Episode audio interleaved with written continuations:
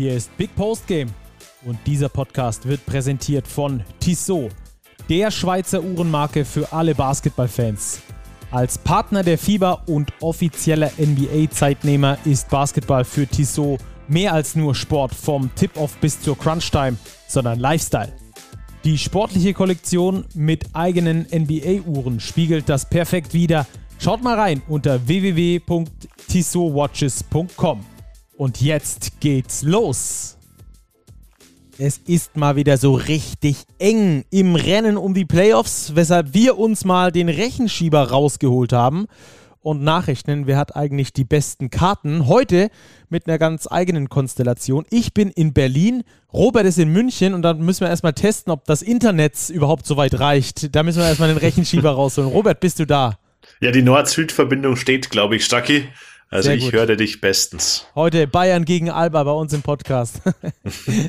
nee, ich bin geschäftlich in Berlin und dann haben wir gedacht, das machen wir einfach trotzdem, dass es für euch dann einen guten Start in die Basketballwoche geht, gibt. Und ähm, es ist ja heute auch sehr, sehr interessant, was an diesem Wochenende passiert ist und vor allem mit dem Blick voraus. Äh, ähm, Robert, ich erinnere mich noch, vergangene Saison war das so gefühlt ab dem 25. Spieltag klar, welche acht Teams in die Playoffs kommen. Da ging es eigentlich nur noch darum, wer wo landet und wer auf wen trifft.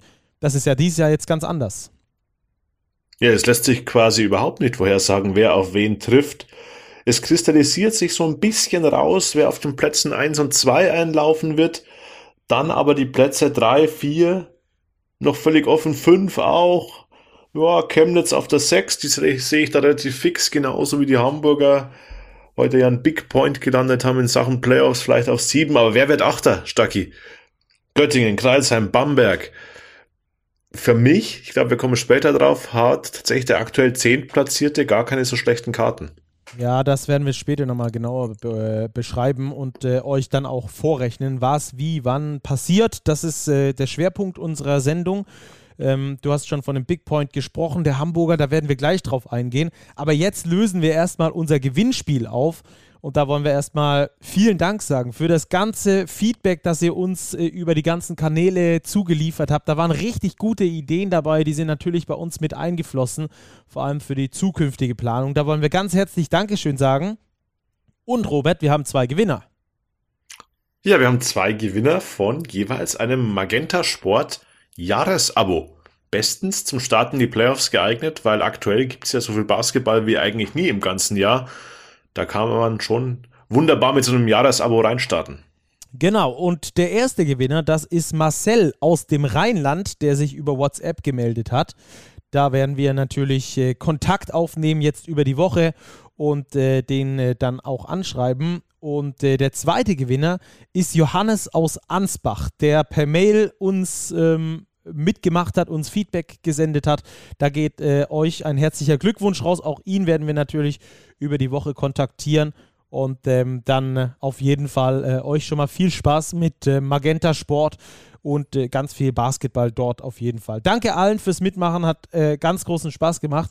Und wenn ihr uns weiterhin Feedback dalassen wollt, dürft ihr das selbstverständlich nach wie vor gerne machen bei podcast at big-basketball.de oder über WhatsApp. Die WhatsApp werden wir euch dann regelmäßig bei uns in den äh, Show Notes zum einen und zum anderen vor allem aber auch in unseren Stories auf den sozialen Medien verlinken. Dann könnt ihr da direkt draufklicken, einfach eine Sprachnachricht durchschicken. Und schon seid ihr mit dabei und vielleicht ja sogar mit in der Sendung. Ja, so viel mal dazu. Das haben wir jetzt aufgelöst mit unserem Gewinnspiel. Dann steht eigentlich jetzt dem Start in den Spieltag nichts mehr im Wege, oder Robert? Starten wir rein. Kurzzeit live. Hamburg Towers gegen den FC Bayern Basketball. 87 zu 83, Stucky. Die Hamburg Towers, wie vorher schon angedeutet, landen einen Big Point im Playoff-Rennen, schlagen die Bayern in einem umkämpften, ausgeglichenen Spiel. Am Schluss würde ich sagen, doch verdient, weil sie die wichtigen Würfe getroffen haben. Waren die Bayern vielleicht mit dem Kopf nicht ganz da in der Bundesliga?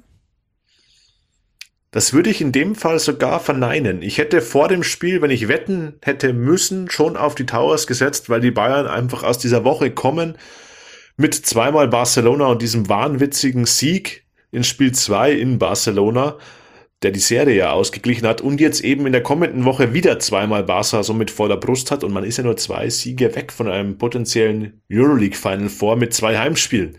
Klar ist man weiterhin Außenseiter, aber dennoch die Chance ist schon, ist schon da. Und daher glaube ich, hätte man schon damit rechnen können, dass die Bayern vielleicht den ein oder anderen Spieler schonen würden, vielleicht den ein oder anderen Import zu Hause lassen würden in München. Sie sind ja über München tatsächlich nach Hamburg gereist. Das ist nicht passiert. Es war wirklich ähm, ein voller Kader, alle Importspots besetzt, auch mit vielen Minuten. Also die Sean Thomas beispielsweise 29, Nick Wallerbeb 25, Augustin Rubit auch 25 Minuten gegangen. Wladimir Lucic auch über 20. Also der Kern der Rotation hat wirklich gespielt und das zeigt auch, wie wichtig aktuell dieses Spiel für die Bayern war. Das ist nämlich schon ein Dämpfer in Sachen Rennen um die beste Platzierung für die Playoff-Plätze. Ja, das wäre jetzt meine nächste Frage gewesen. Lass uns gleich noch auf die Euroleague gucken und auf diese zwei Spiele und vielleicht auch einen kleinen Blick vorauswerfen. Ähm, aktuell sieht es ja so aus, als wäre es möglich, dass Alba und Bayern nicht auf 1 und 2 landen, sondern vielleicht sogar auf 2 und 3. Würde dann bedeuten, dass in einem möglichen Halbfinale bereits Alba auf Bayern trifft. Dem wollten die Bayern schon aus dem Weg gehen. Deswegen auch die große Rotation, oder wie, interpreti wie interpretierst du das? Ja, die Bayern hatten ja immer noch, sie haben ja aktuell einen Sieg bzw. eine Niederlage hatten sie mehr vor diesem Spieltag auf dem Konto als die Hamburger und sie hätten dementsprechend als die Berliner. schon noch äh, als die Berliner, Entschuldigung, ja. klar, Stacki, ähm, die Karten in der eigenen Hand gehabt, weil es gab noch oder gibt noch das direkte Duell der Bayern gegen Alba ganz am Ende der Saison in München, wo man mit einem eigenen Erfolg natürlich an Alba hätte vorbeiziehen können. Diesen Trumpf hat man jetzt nicht mehr in der Hand, denn Alba aktuell sechs Niederlagen, Bayern acht. Das heißt, die Bayern werden, wenn alles normal läuft, läuft hinter Alba ins Ziel kommen ob dann als erster, zweiter, dritter, beziehungsweise zweiter oder dritter, das werden wir dann sehen. Lass uns noch ganz kurz über die Euroleague, äh, diese beiden Partien da vom FC Bayern Basketball sprechen, bevor wir dann über die Hamburger ähm, sprechen, denn die sind ja heute ein Teil unserer äh, Sendung, wenn auch ein kleinerer, weil sie jetzt gewonnen haben. Aber wie gesagt, erstmal kurz über die Bayern. Euroleague, ähm, das erste Spiel verloren, war mehr drin, war so ein bisschen enttäuschend. Ich saß auch vorm Fernsehen und habe gedacht, Mensch, die Chance war da. Ihr habt sie nicht ergriffen. Und dann im zweiten Spiel komplett das Gegenteil. Ja, das zweite Spiel war tatsächlich, es war Wahnsinn. Also ich erinnere mich selten an ein so konstant gutes Euroleague-Auswärtsspiel des FC Bayern Basketball in den letzten Jahren. Man hat gegen Barcelona eigentlich von der ersten Minute an geführt und hat das Spiel von vorne weg durchgezogen und wirklich verdient gewonnen, auch in der Höhe verdient gewonnen mit 15 Punkten Differenz. Auch durch taktische Anpassungen, die Andrea Trinchieri vorgenommen hat. Die Mannschaft hat deutlich schneller gespielt. Andy Obst hat eine größere Rolle gespielt. Die Sean Thomas ist offensiv explodiert. Und das hat Barca schon vor Probleme gestellt. Diese höhere Pace der Bayern und auch diese schnellen Abschlüsse, die man eben gesucht hat, aus, auch aus der Distanz. Und das wird jetzt ganz spannend zu sehen sein, wie Jasikevicius für die kommende Woche jetzt reagiert und seinerseits Anpassungen vornimmt. Ja, ist ja immer ein, ein Trainerduell dann auch in so einer Serie. Und da hat äh, Trinkieri wirklich ein paar Trümpfe gezogen, dadurch, dass er Deshaun Thomas äh, zum Beispiel Nick Calates verteidigen lässt. Einen viel größeren Mann. Calates passt sehr gerne über Kopf ist dann nicht mehr möglich. Es sind solche kleinen Anpassungen, die aber einen riesengroßen äh, Effekt haben können auf das Spiel am Schluss. Auch, dass du an die Obst ein paar Ballhändler-Aufgaben gibst, dass Bayern, die eigentlich sonst die eine der langsamsten Paces in der Euroleague spielen, plötzlich komplett ihr, ihre offensive Identität auswechseln und sagen, jetzt schroten wir aber mal und spielen das Ding schnell. Das finde ich super interessant und macht da natürlich nochmal umso mehr Spaß zu schauen, gerade in der Serie, wenn man das dann alle zwei Tage die Unterschiede sieht. Ich bin sehr gespannt, was da kommt auf die äh, von den Bayern jetzt äh, in diesen beiden Heimspielen. Das wird auf jeden Fall weiterhin extrem spannend. Als Achter da gegen den ersten überhaupt einen Sieg zu holen beim ersten, das ist schon mal Hut ab, Chapeau, äh, eine richtig gute Leistung gewesen. Ähm, ja, ich glaube einfach, Stacki, es ist natürlich auf dem Papier immer noch eine deutliche Nummer. Die individuelle Qualität, die Barcelona hat, die ist unbestritten mindestens eine Klasse besser als die Bayern haben, vor allem in der Breite.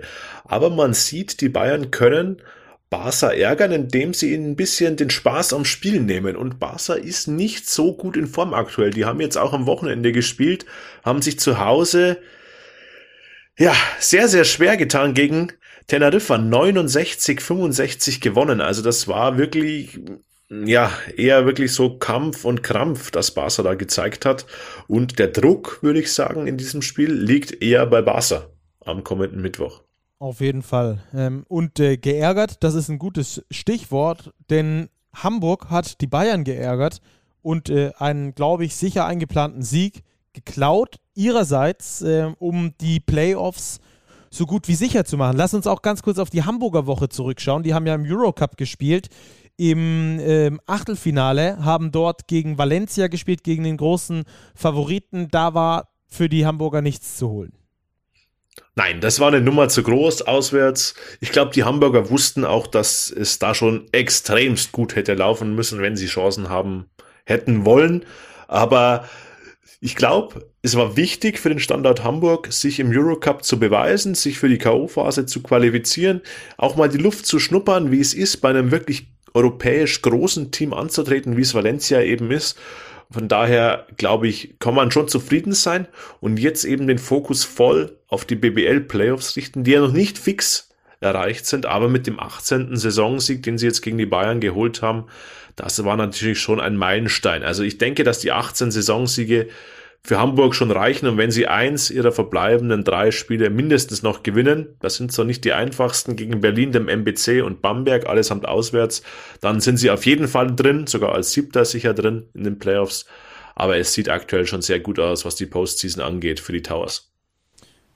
Ja, da ähm, auf jeden Fall auch eine gute Woche gehabt. Wie gesagt, im Eurocup ausgeschieden. Ähm, ist ja da Do or Die. Da werden wir euch später in der Tissot Overtime auch nochmal einen Überblick geben über den aktuellen Stand. In der letzten Woche hat sich ja unfassbar viel getan bei den deutschen Mannschaften, die noch international aktiv sind. Also da ähm, haben wir dann die Tissot Overtime für euch für den Überblick. Ähm, das war es erstmal vom Courtside Live-Spiel.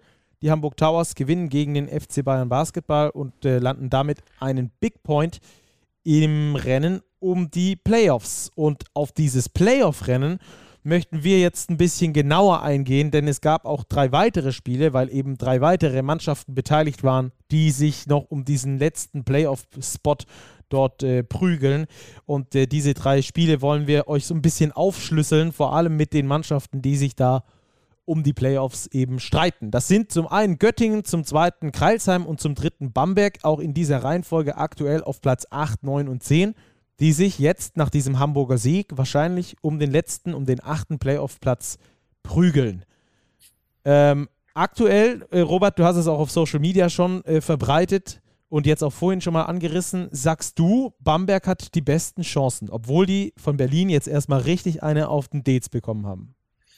Ja, ich würde nicht so weit gehen zu sagen, sie haben die besten Chancen, aber sie haben für ihre Situation wirklich immer noch ganz, ganz gute Chancen, obwohl dieses Spiel der Bamberger in Berlin schon wieder relativ ernüchternd war. Also das war absolut chancenlos. 89 zu 57 gewinnt Alba. Ich will nicht so weit gehen und sagen im Schongang, aber es wirkte fast so, als wäre der Alba im Schongang da durchgelaufen. Bamberg hat Anfang der zweiten Halbzeit ein bisschen rangeschmeckt, aber es war unterm Strich absolut chancenlos und Bamberg vor allem in der Verteidigung, das hat mich total verwundert, wie langsam man zurücklaufen kann über ein ganzes Spiel, immer und immer wieder ganz einfache Punkte für Alba in der Transition im Fastbreak ohne große Gegenwehr von Bamberg. Also das war ernüchternd, aber die Situation, die Rahmenbedingungen und auch sämtliche anderen Ergebnisse spielen Bamberg wirklich in die Karten genauso wie das Restprogramm. Ja, die anderen zwei Spiele, die wir auch gleich besprechen. Ähm, Ludwigsburg-Kreilsheim zum einen, die Ludwigsburger schon mit einer hohen Führung vor der Pause. Dann die Kreilsheimer mit ihrem Comeback. Jonah Radabow in Halbzeit 1 mit 19 Punkten, insgesamt mit 21. Daran sieht man auch, dass die Kreilsheimer dann defensiv zugelegt haben und vor allem dann dadurch ihre Offensive auch wieder ins Laufen bekommen haben. Fabi Black mit äh, unter anderem einem äh, äh, einem Season High von 20 Punkten, die er da aufgelegt hat gegen die Ludwigsburger. Am Schluss reicht es trotzdem ganz knapp nicht für die Kreilsheimer, den Sieg im Derby in Ludwigsburg sich zu schnappen. Das ist natürlich für Kreilsheim bitter und für die Bamberger natürlich gut, denn damit steigen die Chancen in äh, Franken etwas äh, weiter in Richtung Playoffs. Und das andere Spiel, das äh, auch noch gelaufen ist, und zwar zugunsten von Bamberg, wenn wir so wollen, in Anführungsstrichen. Bonn gegen Göttingen, da haben die Bonner ganz knapp gewonnen, Robert. Ja, 78, 76. Durch einen Korbleger von Carsten Tada, seine einzigen beiden Punkte, 15 Sekunden Verschluss, glaube ich, war es. Zieht er durch, legt den schön rein zur Zwei-Punkt-Führung. Göttingen hatte dann noch die Chance zum Ausgleich. Sie sind auf den Ausgleich gegangen per Korbleger Harald Frei, ist aber gescheitert und somit die nächste knappe Niederlage für Göttingen. Und das ist natürlich schon extremst bitter. Sie haben jetzt mit zwei Punkten gegen Bonn verloren und die vergangenen beiden Spiele waren dann die sechs Punkte Niederlage gegen Alba, wo sie schon nahe dran waren, dran waren am Sieg und die ein Punkt Niederlage gegen eben Bamberg, die sie mit diesem irrwitzigen Dreier mit Foul von Justin Robinson hinnehmen mussten. Also drei ganz, ganz knappe Pleiten und das im Playoff-Rennen, das tut richtig weh. Ja, ich weiß auch nicht warum, ähm, aber es ist so ein Gefühl. Äh, Göttingen und Kreilsheim, die ähm, weiß nicht, die, die performen so, dass sie, dass sie für, sich für die Playoffs qualifizieren könnten. Ähm, das fühlt sich irgendwie gut an, weil es beides überraschend ist. Und bei Bamberg habe ich zumindest so für mich selbst, äh, spüre ich so manchmal das Gefühl, dass ich sage so, also ähm, die haben es eigentlich nach dieser Saison gar nicht so richtig verdient, da in die Playoffs äh, reinzurutschen. Klar, ich meine, wenn sie am Schluss mehr Siege haben, direkte Vergleiche gewonnen haben, werden wir gleich noch drauf kommen, dann haben sie es schon verdient. Aber ich finde so vom Gefühl her, aber das kann natürlich auch sein, dass man von den Bambergern einfach als äh, Dauergast in den Playoffs auch erwartet, dass sie sich qualifizieren und von den anderen beiden halt nicht, oder? Geht mir ganz genauso, Stacki. Bamberg nimmt mich in dieser Saison überhaupt nicht mit, diese Mannschaft. Und sie spielen auch meiner Ansicht nach, sie spielen schon hin und wieder immer mal guten Basketball, aber dann auch wieder so Auftritte wie jetzt in Berlin. Klar, du kannst in Berlin verlieren, aber die Art und Weise, wie sie es getan haben, so absolut chancenlos und wieder defensiv so anfällig, das ist für mich kein Auftritt einer Playoff-Mannschaft. Und bei genau Göttingen das Gefühl habe ich auch, ja, genau. Ja, und bei Kreilsheim habe ich jetzt das Gefühl, die kamen aus dieser Corona-Pause und die zwicken jetzt wirklich die Arschbacken zusammen, spielen mit einer kurzen Rotation und werfen alles in die Waagschale, um halt irgendwie diese Siege einzufahren. Da ist irgendwie für mich mehr Feuer drin. Bei Göttingen auch eine der wirklich positiven Überraschungen in dieser Saison. Die haben halt jetzt einfach das Problem, dass ihnen Kamar Baldwin weggebrochen ist. Klar mit Jeremiah Martin einen guten Ersatz gefunden. Aber der Trend spricht tatsächlich gegen Göttingen. Von den letzten neun Spielen sieben verloren. Dazu noch ja, ein Auswärtsspiel in München. Es geht noch zum direkten Duell gegen Kreilsheim. Gießen ist dann wahrscheinlich ein Pflichtsieg, aber ob das am Ende reicht, ich wage es fast zu bezweifeln, obwohl ich es den Göttingen wirklich massiv gönnen würde. Lass uns das doch mal komplett aufschlüsseln. Wir haben das hier so ein bisschen für uns visualisiert und wir versuchen das bestmöglich auch zu euch nach Hause zu bringen, dass ihr euch das auch vorstellen könnt, äh, wenn wir das hier jetzt besprechen. Wir besprechen die vier Mannschaften, die sich noch qualifizieren können, realistischerweise qualifizieren können für die Playoffs auf Platz 7 und Platz 8. Wir haben da unter mit, mit Absicht auch die Hamburger noch mit reingenommen. Wir besprechen, ähm, was sie aktu wie sie aktuell stehen, was die nächsten Spiele sind und äh, wie wir die Chancen einschätzen ähm, und haben dann da auch so ein paar Rechenbeispiele für euch. Wie gesagt, wir versuchen das bestmöglich für euch äh, hinzubekommen. Robert, lass uns erstmal über die Hamburger kurz sprechen.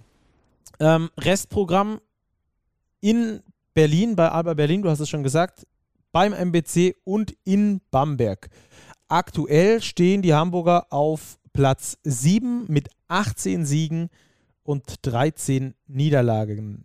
Ähm, wie siehst du die Chancen? Sehr gut. Sie haben die besten Chancen der vier Teams.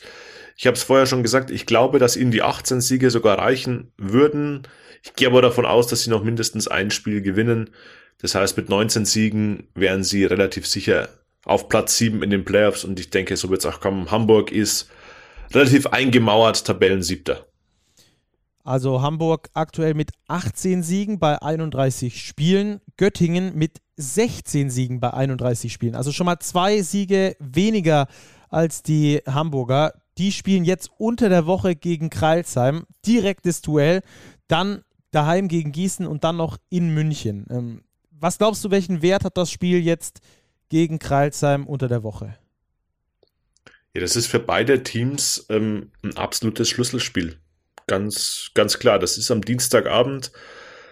Kreisheim-Göttingen, sie stehen aktuell Göttingen 16-15, die Kreisheimer bei 15-15. Also ein Spiel weniger auf dem Konto für die Hakro Merlins.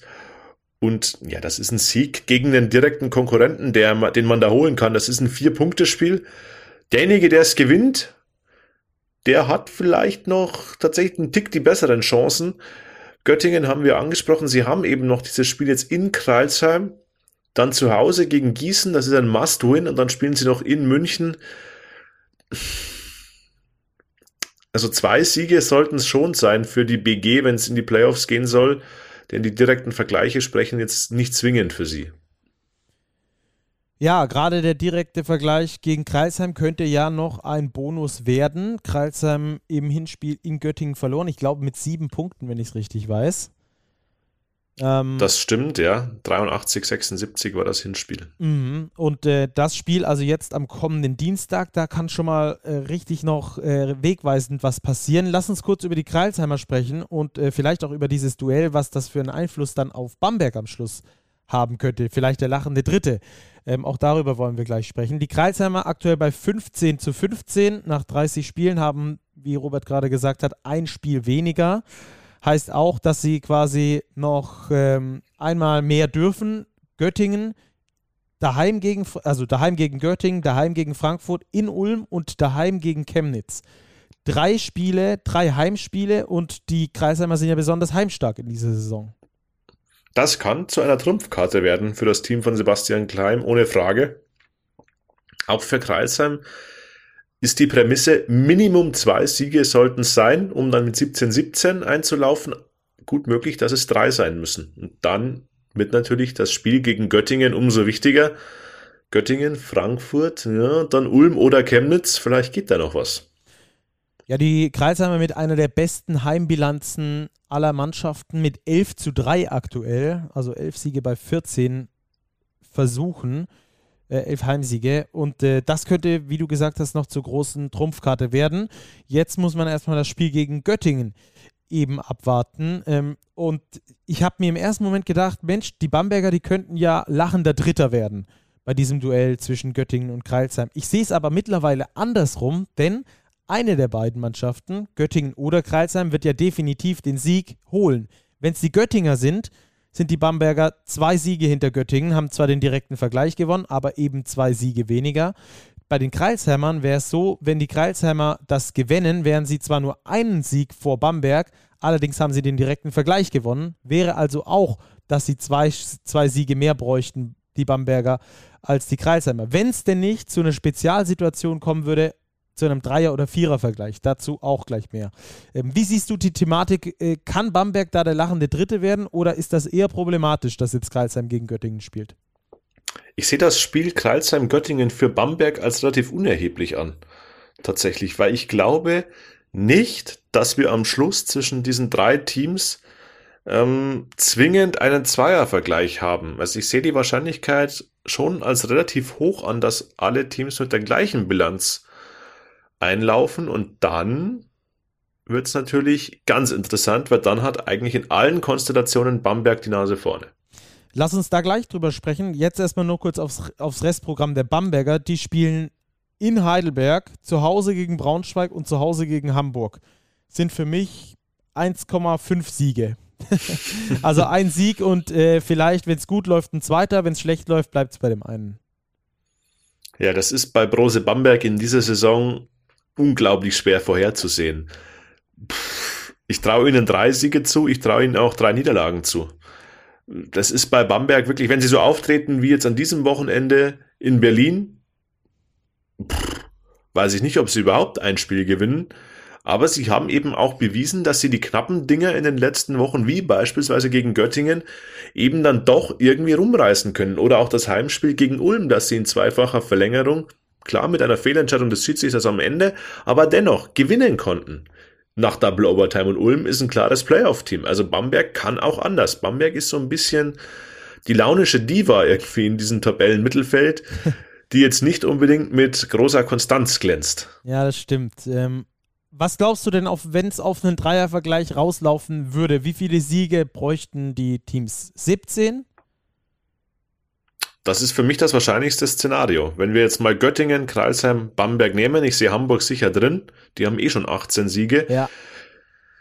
Göttingen aktuell 16-15 bei dem Restprogramm. Ein Sieg ist nicht ausgeschlossen, wenn sie natürlich Kralsheim und Gießen schlagen, darum dieses Kralsheim-Spiel ganz wichtig für die BG, dann wären sie bei 18. Dann müsste Bamberg schon alle drei Spiele gewinnen, um dann per direkten Vergleich an Göttingen vorbeizuziehen. Das wäre noch das Beste, aber ich traue auch Bamberg, wie gesagt, drei Siege zu. Aber wenn Göttingen nur eins holt, also wenn Kralsheim beispielsweise das Ding gewinnt in Göttingen, beziehungsweise gegen Göttingen, dann hätten sie schon mal Sieg Nummer 16 auf der Seite. Dann haben sie Frankfurt, Ulm, Chemnitz. Hm, das sind auch so einer, vielleicht zwei. Das heißt, dann hätten potenziell Göttingen 17 Siege, Kreisheim 17 Siege und wenn wir den Bambergern auch zwei Siege geben, aus Heidelberg, Braunschweig, Hamburg, 17-17 für alle drei halte ich tatsächlich nicht für ausgeschlossen. Und dann wäre Bamberg in einem Dreiervergleich auf jeden Fall vorne, weil sie hätten die Göttinger zweimal geschlagen und Kreilsheim einmal. 3 zu 1 aus diesen Spielen wäre auf jeden Fall der beste Platz in diesem Dreiervergleich. Ja, und das könnte ja auch noch ganz verrückt werden und zum Vierervergleich kommen, wenn Hamburg gegen Berlin, gegen den MBC und gegen Bamberg verlieren sollte und Bamberg gewinnt seine drei Spiele äh, und die anderen beiden gewinnen auch jeweils äh, 18 Siege, haben jeweils 18 Siege. Auch das ist noch möglich, also auch ein Vierervergleich wäre noch möglich. Äh, in einem Dreiervergleich, hast du schon richtig gesagt, wäre Bamberg ja äh, in allen Konstellationen vorne.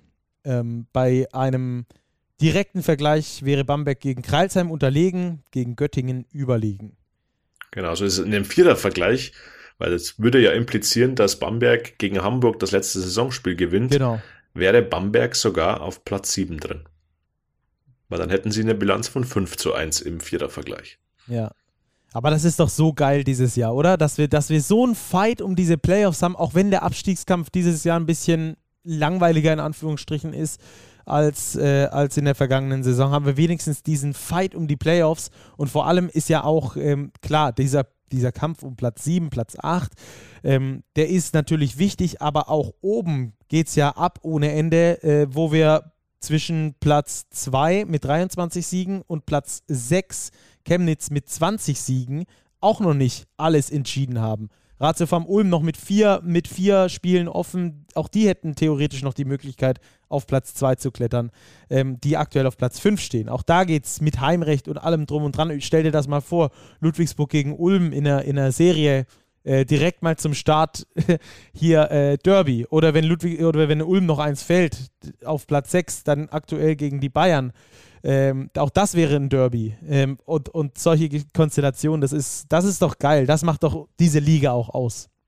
Ja, ich finde es super. Auch klar ist es ein bisschen, nennen wir es nerdig, diese ganzen Rechenspiele, die wir anstellen, aber ich finde, es ist tatsächlich so spannend in der Liga, weil du nichts vorhersehen kannst. Wir sprechen heute Abend über die verschiedenen Restprogramme. Oh, Bamberg 1, 1,5 Siege, einen, vielleicht zwei am Ende kommt es wahrscheinlich sowieso ganz anders und die Abschlusstabelle, du hast es angesprochen, Stacki birgt auf jeden Fall ganz spannende Duelle, weil wir haben eben Teams auch auf den hinteren Playoff-Rängen, die nicht zu verachten sind. Wir haben die Hamburg Towers, die definitiv kein Heimrecht haben werden, jetzt aber bewiesen haben, sie können die Bayern schlagen.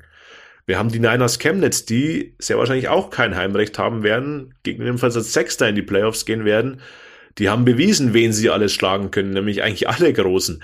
Also da wird wirklich, wirklich stehen uns da ganz spannende Playoffs bevor. Und wenn jetzt Bamberg noch reinrutschen sollte, auch ein großer Name, in der ersten Runde Playoff gegen Bamberg, klar, es ist nicht mehr das alte Bamberg, aber da ist schon, da ist richtig Zinsstoff drin.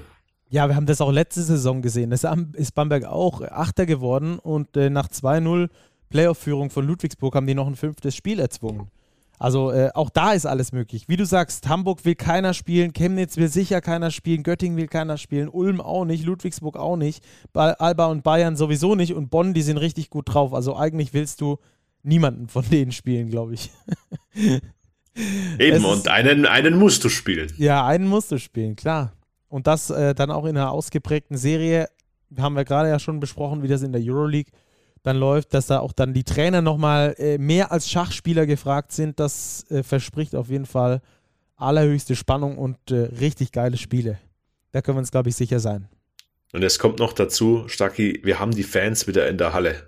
Ich ja. freue mich so unfassbar jetzt auf den kommenden Mittwoch, dieses Bayern-Barcelona-Spiel. Ich gehe fest davon aus, ausverkaufte Hütte, da wird richtig der Baum brennen, dieses Playoff-Feeling wieder zu haben mit voller Halle. Ich glaube, das ist schon, es wird schon richtig gut, weil das haben wir jetzt wirklich lange, lange nicht gehabt. Und noch einen kurzen Schlenker zum Kurzzeitspiel zu machen. Die Hamburg Towers hatten heute das erste Mal seit zweieinhalb Jahren die Halle wieder ausverkauft. Also das sind einfach so, ja, das ist Basketball und das macht die Playoffs aus. Und wenn da die Stimmung noch dazu kommt von den Rängen, das ist dann schon das Salz in der Suppe. Ja, auch während der Saison, ich meine, äh, in der Messe Chemnitz, da toben 5000 Leute, äh, die am nächsten Tag, glaube ich, keine Stimmbänder mehr haben. Oder in der, in der Stierkampfarena in Kreilsheim, da ist es so schon äh, so laut, dass sie da im normalen Ligaspiel die, den Gegner vom Spielfeld brüllen. und was ist dann in den, in den Playoffs da zu erwarten? Genauso in Göttingen oder in Ulm, wo eigentlich immer ausverkauft ist. Ähm, es erwarten uns wahnsinnig geile Spiele, wie du sagst, vor Publikum da äh, haben wir in den nächsten eineinhalb Monaten auf jeden Fall noch richtig, richtig viel Spaß. Äh, mal gucken, wann und äh, wo, aber ich glaube, da kommt das ein oder andere auch definitiv auf uns zugerollt. Robert, äh, wollen wir das Thema zumachen und rübergehen zum Two-Minute-Drill? Ja, wir haben ja noch fünf weitere Partien, die zum Teil zumindest nicht minder spannend waren. Ja, das stimmt. Ähm, und dann würde ich einfach mal beginnen, wenn es okay ist für dich. Leg los, Stacki. Also, wir starten mit Medi Bayreuth gegen Ratio Farm Ulm. Bayreuth unterliegt mit 73 zu 80 das elfte Mal in Serie. Bei Medi Bayreuth ist äh, die Luft scheinbar raus. Äh, sie hatten ja da schwierige Phasen über die Saison wo sie sehr wenig Spieler hatten. Jetzt ist es wieder ein bisschen mehr geworden, wobei auch jetzt der Kader wieder sehr, sehr klein war am Wochenende gegen die Ulmer. Eigentlich nur ein äh, Achterkader, den da die Bayreuther aufgeboten haben. Bei den Ulmern, die kommen aus einer tollen Eurocup-Woche, die äh, sie sehr überraschend bei Juventud Badalona äh, gewonnen haben und damit ins Viertelfinale eingezogen sind. Übrigens in der kommenden Woche gegen Bologna, später dazu mehr. Man dachte, die Ulmer sind vielleicht einen Ticken müde. Waren sie dann hinten raus auch. Da kamen die Bayreuther wieder zurück, aber die Ulmer haben immer dann getroffen, wenn es wieder spannend zu, zu sein schien und entsprechend am Schluss äh, den Deckel drauf gemacht. Im Stile einer Playoff-Mannschaft könnte man sagen, wenn man drei Euro dabei hätte fürs Phrasenschwein. Insgesamt haben Jaron Blossom Game, der auch unter der Woche richtig gut war, genauso wie Simmer J. Christen und äh, Sindarius Thornwell überzeugt, jeweils mit Double Digit gescored, 19, 19 und 16 Punkte aufgelegt.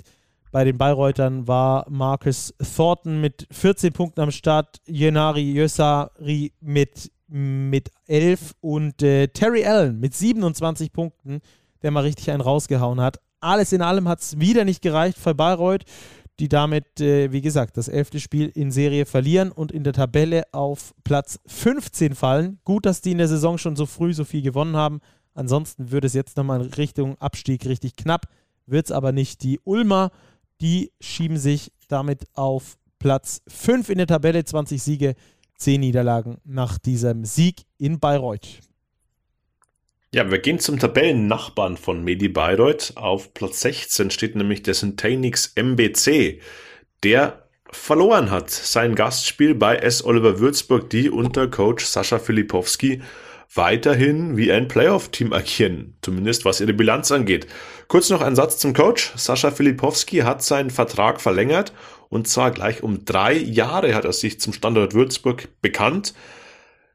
Er sagt, er möchte hier was aufbauen, er möchte hier was entwickeln, er ist begeistert von der Basketball-Euphorie in der Stadt und obwohl man nicht das größte Budget hat, zeigt er, was er aus der Mannschaft rausholen kann und bereit ist, das auch in den kommenden Jahren zu tun. Also wichtiger Schritt für den Standort Würzburg, dort Kontinuität zu haben. Drei Jahre verlängert der Vertrag von Sascha Filipowski. Jetzt zum Spiel. Er soll über Würzburg, kam schlecht rein in die Partie. 16 zu 0 stand es für den Syntanix MBC, bis die Würzburger das erste Mal gescored haben. Und diesen Rückstand sind sie dann auch kontinuierlich hinterhergelaufen. Sie haben ihm aber auch kontinuierlich abgeknabbert.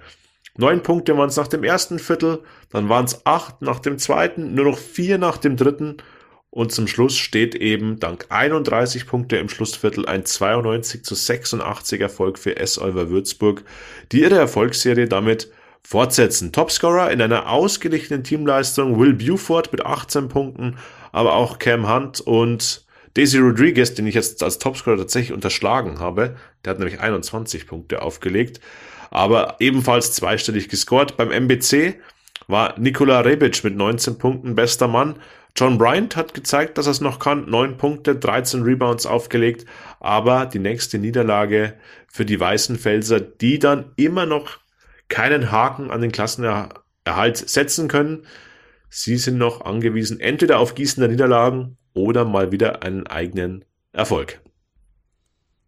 Als nächstes gehen wir nach Chemnitz, wo es schon vor dem Spiel den ersten größeren Schocker auf Social Media gab, denn Malte Ziegenhagen oder wie er auch von manchen Fans genannt wurde, Malte Goathagen, hat bekannt gegeben, das Chemnitzer Gesicht äh, der letzten Jahre, dass er Chemnitz nach dieser Saison verlassen wird. Er weiß noch nicht genau, ob er seine Karriere beenden wird oder an einem anderen Standort weiterführen wird. Das war auf jeden Fall schon mal der erste große Schocker, den es da gab. Und den zweiten, den setzten die Basketball-Löwen Braunschweig im letzten Viertel, dass sie mit 24 zu 11 gewannen und damit einen 4-Punkte-Rückstand in einen 9-Punkte-Sieg vor dem letzten Viertel dann zum Schluss hin ähm, noch drehten.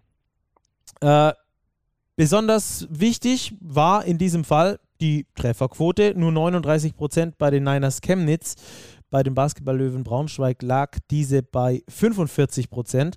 Also da ein bisschen besser und ein bisschen höher und vor allem die Breite im Braunschweiger Kader hat ihnen gut getan. David Krämer mit 11 Punkten, Luke van Sloten mit 11 Punkten, Martin Peterka mit 14, Andrei Senal mit 10, Benedikt Tuduric mit äh, 8 Punkten. Also es war wirklich äh, eine breite Teamleistung, die die Löwen Braunschweig da abgeliefert haben. Und vor allem, weil dieses junge Team in der ersten Halbzeit so viele Turnover hatte, war es dann verwunderlich, dass es in der zweiten Halbzeit nur noch sieben Turnover insgesamt hatte, was auch dann großen Einfluss hatte auf das Spiel und den Sieg gegen die Chemnitz Niners, die damit einen kleinen Dämpfer erfahren im Kampf um die beste Platzierung in den Playoffs. Die stehen jetzt bei 20 Siegen und 11 Niederlagen nach 31 Spielen.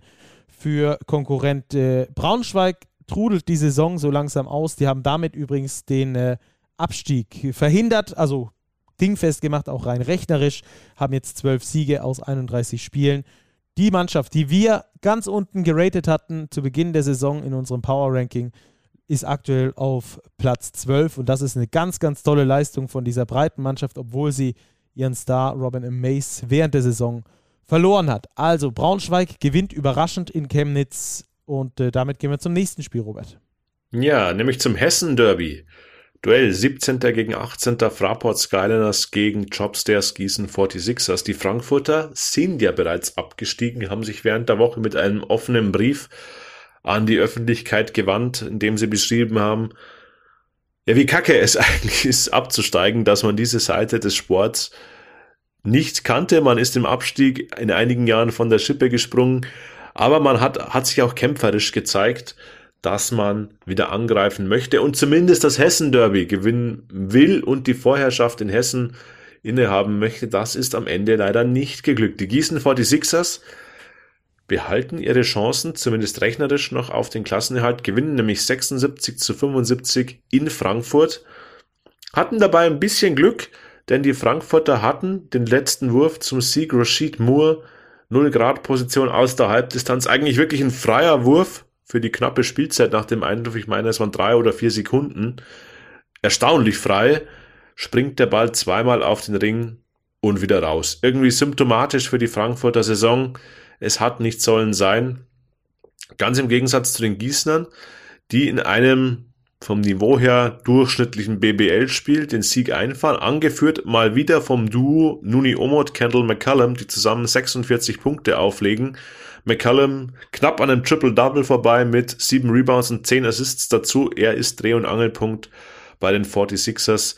Während es bei den Skyliners mal wieder Will Cherry war, der in 36 Minuten 16 Punkte aufgelegt hat. Am Ende war es aber eine zu geringe Trefferquote bei den Frankfurtern. Nur 19 Prozent beispielsweise von außen, 38 Prozent aus dem Feld. Damit gewinnst du in der BBL leider kein Spiel. Und das hat sich bewahrheitet. Gießen bleibt im Rennen um den Klassenerhalt, darf sich aber keine einzige Niederlage mehr erlauben. Sie sollten alle Spiele gewinnen. Und da machen wir das Ganze noch rund und zwar mit dem Spiel der MLP Academics Heidelberg gegen die EWE e Baskets Oldenburg. Die Oldenburger gewinnen in Heidelberg, machen damit auch ihren Klassenverbleib klar. Jetzt endlich haben sie es geschafft, können durchatmen nach so einer schwierigen Saison mit diesem Sieg gegen Heidelberg. Und nachdem sah es erstmal gar nicht aus, denn äh, in Viertel Nummer 3 haben die Heidelberger nach einer ausgeglichenen ersten Halbzeit richtig aufgedreht mit 32 zu 17 dieses Viertel gewonnen, haben dann vor dem letzten Viertel mit sage und schreibe 13 Punkten geführt, um dann im letzten Viertel nochmal richtig eine auf die Kirsche zu kriegen von den Oldenburgern. Denn im letzten Viertel gewinnen die Oldenburger mit 30 zu 12 und drehen damit diesen großen Rückstand in einen Sieg um 95 zu 90, heißt es am Schluss für die Oldenburger.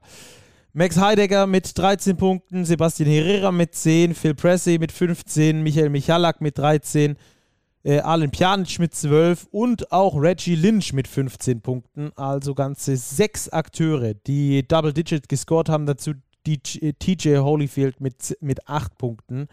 Äh, also sehr, sehr breit gestreut bei den Oldenburgern, die auch ganz gut zusammengespielt haben. 21 Assists.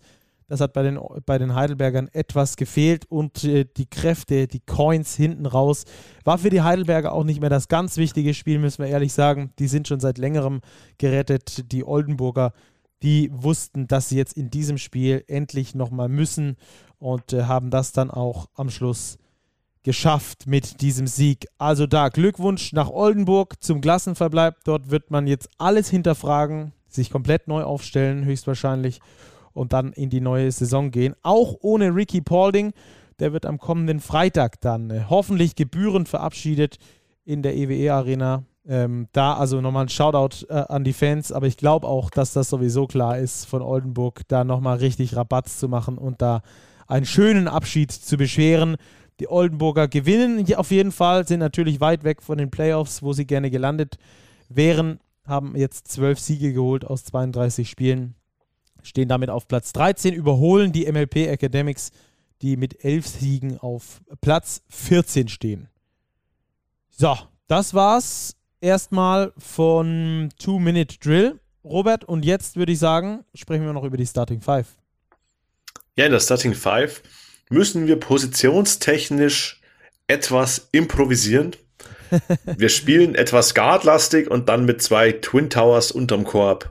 Ich gehe mit Kendall McCallum als Point Guard, ich habe es vorher gesagt, fast ein Triple-Double aufgelegt, 21, 7 und 10. Er ist der Mann in Gießen und er war der Mann, der auch den entscheidenden Korb zum Sieg erzielt hat für die Gießener, nämlich der Korbleger, der die Gießener mit einem Punkt in Front gebracht hat. Auf Shooting Guard Dementsprechend Semacek Christen, der kann zwar auch Point Guard, war aber beim Sieg der Ulmer in Bayreuth immer dann zur Stelle, wenn Bayreuth dachte, mm, jetzt geht vielleicht noch mal was, dann kam Semacek Christen meistens mit einem Dreier. Insgesamt waren es 16 Punkte, 6 Assists für den Amerikaner der Ulmer, aber er war dort wirklich der, der den Sieg eingetütet hat.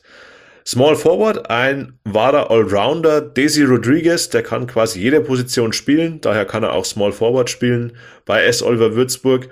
Nur 19 Minuten auf dem Feld, dort aber mega effektiv, 21 Punkte, 6 Rebounds aufgelegt. Bockstarke Leistung für den Würzburger Allrounder. Und jetzt gehen wir mit zwei nominellen Centern auf den großen Positionen. Mike Kotzer einerseits 18, 10 und 6 aufgelegt gegen die Bayern, Effektivitätswert 27, somit der höchste in unserer Starting Five. Und Chris Kumachi von Alba Berlin, der ein neues Career High erzielt hat. 14 Punkte, 11 Rebounds, Double-Double und dafür nur 18 Minuten gebraucht hat. Er verändert mit seiner Präsenz einfach das Spiel und er war gegen Bamberg ein ganz wichtiger Mann. Klar, der Sieg war mega eindeutig, aber dennoch gutes Spiel von Chris Kumachi mit 14 Punkten und 11 Rebounds. Daher McCallum, Christen, Rodriguez, Kotza und Komachi die Starting Five des Spieltags. Beep, beep. Ciao. So, Trinkieri sagt Ciao. Wir sagen noch nicht Ciao, denn wir haben nur den Spieltag rund gemacht, Robert. Jetzt äh, gehen wir rüber zu Tissot Overtime. Wir hatten jetzt letzte Folge und diese Folge keinen Gast. Vielleicht schaffen wir es ja nächste Woche mal wieder, uns einen Gast mit reinzuholen. Ähm, aber ich fand das jetzt gar nicht trocken, sondern auch, ähm, das musste dann natürlich einfach mal besprochen werden, wie es da noch in Richtung Playoffs aussieht, dass sich da auch die Zuhörerinnen und Zuhörer ähm, ein Bild machen können und wissen, welches Spiel wann wie wichtig ist für welche Mannschaft. Äh, Wäre vielleicht mit dem Gast ein bisschen schwierig geworden. Aber da gucken wir mal. Vielleicht schaffen wir es in der nächsten Woche. Wenn ihr gerne einen Gast haben möchtet, wo ihr sagt, Mensch, den hätte ich gerne mal bei euch im Podcast, schreibt uns das gerne an äh, podcast.big-basketball.de und äh, dann können wir da uns vielleicht auch mal nach euren Wünschen richten und euch den Gast bringen, den ihr gerne hören würdet. Aber jetzt zur Tissot Overtime, die wir ja immer am Ende unseres Podcasts haben. Und äh, dieses Mal haben wir uns äh, über einen, für einen Überblick entschieden über das Geschehen in den europäischen Wettbewerben und auch in der Pro A. Unser Pro A-Update, was wir euch versprochen haben, das packen wir dieses Mal auch in die Tissot Overtime. Robert, und letzte Woche sind ja so viele Sachen passiert im europäischen Basketball mit deutscher Beteiligung und zwar auch noch richtig geile Geschichten. Wir haben es kurz angerissen. Die Bayern gewinnen Spiel 2 gegen Barca. Ulm überrascht total crazy als äh, äh, Achter gegen Juventus Badalona, die auf 1 gesetzt waren. In diesem komischen Eurocup-Modus äh, sprechen wir gleich auch noch kurz drüber. Und auch Ludwigsburg qualifiziert sich in der Basketball Champions League fürs äh, Final Four. Ich würde sagen, wir äh, rutschen einfach mal durch. Ludwigsburg gewinnt in Cluj und das ist gar nicht so einfach gewesen. nee, überhaupt nicht. Es war erstmal gar nicht so einfach, das Spiel überhaupt starten zu lassen, weil die Rumänen sämtlichen Erst dachte ich, es wäre ein Toilettenpapiervorrat auf das Parkett geworfen haben, um dann zu lernen via Social Media. Es war natürlich kein Toilettenpapier, weil das ist in Corona-Zeiten ja rares Gut. Zumindest war es ja das bei in uns in Deutschland. Genau. Ich weiß nicht, wie es in Rumänien war. Es waren scheinbar Kassenrollen, die dort zu Hunderten aufs Parkett geflogen sind von ein den 10.000. Whiteout. Whiteout vor 10.000 Zuschauern. Das gab es zu Beginn des Spiels, das gab es dann auch zum Schluss, als der Ludwigsburger Sieg nicht mehr abzuwenden war, also die letzten Freiwürfe. Da musste erstmal wieder das Kehrkommando kommen und das Parkett freimachen. Nein, das war eine überragende Leistung von Ludwigsburg, vor allem defensiv in Cluj, auch vor dieser Menge zu bestehen. Hut ab und jetzt Final Four Basketball Champions League in Bilbao für die MHP Riesen. Ein Highlight, würde ich sagen, für den ganzen Verein. Und mal sehen, Final Four da geht immer irgendwas. Man ist nicht weit weg von einem Titel. Ja, zwei, zwei Spiele. Und äh, ich habe es ehrlich gesagt nach dem Hinspiel, nach dem ersten Spiel in der Serie gegen Cluj, hatte ich gedacht, na, vor 10.000 Zuschauern, vor 10.000 verrückten Zuschauern auch noch. Ähm, wenn du da verlierst, dann musst du erstmal Spiel 2 daheim holen und dann dort nochmal spielen und dort nochmal gewinnen. Ich habe es, muss ich ehrlich sagen, nicht für möglich gehalten. Aber die Ludwigsburger haben es über ihre Intensität geschafft und man hat gesehen, dass die Spieler von Cluj eher das als Druck empfunden haben, dass so viele Zuschauer da waren, als wirklich als Push in den Rücken. Ähm, und entsprechend konnte Ludwigsburg das sehr gut für sich selbst nutzen, ähm, durch die hohe Intensität auch viele Ballverluste forcieren und hat sich dann so fürs äh, Final Four qualifiziert. Du hast es schon gesagt, Anfang Mai, ich glaube das Wochenende um den 7. Mai herum in Bilbao es lohnt sich auf jeden Fall da gerne reingucken bei YouTube. Das wird auf jeden Fall eine ganz, ganz äh, nice Sache für die Ludwigsburger. Ähm, dann gehen wir eins weiter in den Eurocup. Ulm gewinnt auswärts beim Favoriten Badalona. Wahnsinn, oder? Wahnsinn, ja, da sehen wir den Modus. Du hast es vorher angerissen. Roventut hatte in der Gruppenphase die beste Bilanz, war Gruppenerster fliegt jetzt in einem Spiel gegen den Gruppenachten aus Ulm raus. Juventud Badalona zum Einordnen, das ist keine schlechte Mannschaft. Die stehen in der spanischen ACB auf Platz 4, punktgleich mit Valencia, die Dritter sind. Also da ist schon Qualität da. Also das ist keine Laufkundschaft. Das ist verlangt den Ulmern oder das zollt den Ulmern, wir müssen den Ulmern größten Respekt zollen. Noch ein kurzer Schlenker vielleicht zu Ludwigsburg, der Vollständigkeit halber. Die spielen jetzt im Final Four gegen Manresa. Die stehen nämlich in der Tabelle in der ACB direkt hinter Juventud auf Platz 6 mit 19 und 11, 19 Siege, 11 Niederlagen. Also auch das eine gute Mannschaft und die anderen Teams, Hapoel Holon und Teneriffa, die da dabei sind, auch Playoff-Team in Spanien. Für die Ulmer, ja, geht's am kommenden Dienstag, also wenn ihr den Podcast am Tag der Veröffentlichung hört, morgen weiter gegen ein Star-Ensemble, das schon unter Druck steht, würde ich sagen, nämlich gegen Virtus Bologna. Ja, auf jeden Fall. Die Ulmer, vielleicht können wir noch ganz kurz über das Spiel gegen Juventud sprechen, haben da genauso wie gegen Bayreuth eigentlich, fand ich, immer in den entscheidenden Situationen gescored. Also immer, wenn es irgendwie zu kippen schien, haben die nochmal eine Schippe drauflegen können und das, und das Ding zu ihren Gunsten äh, biegen können.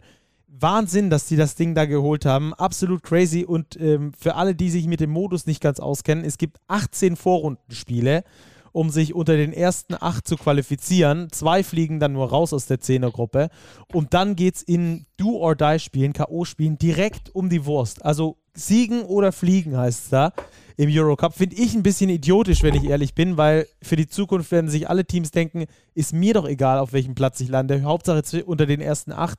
Dadurch wird die Qualität in der Vorrunde leiden, weil später das dann egal ist ähm, auf welchem Platz du einläufst, ob du jetzt Vierter, Dritter oder Siebter wirst. Es braucht halt ein Spiel, um zu überzeugen. Da kannst du vielleicht ein paar Kräfte sparen während der Saison.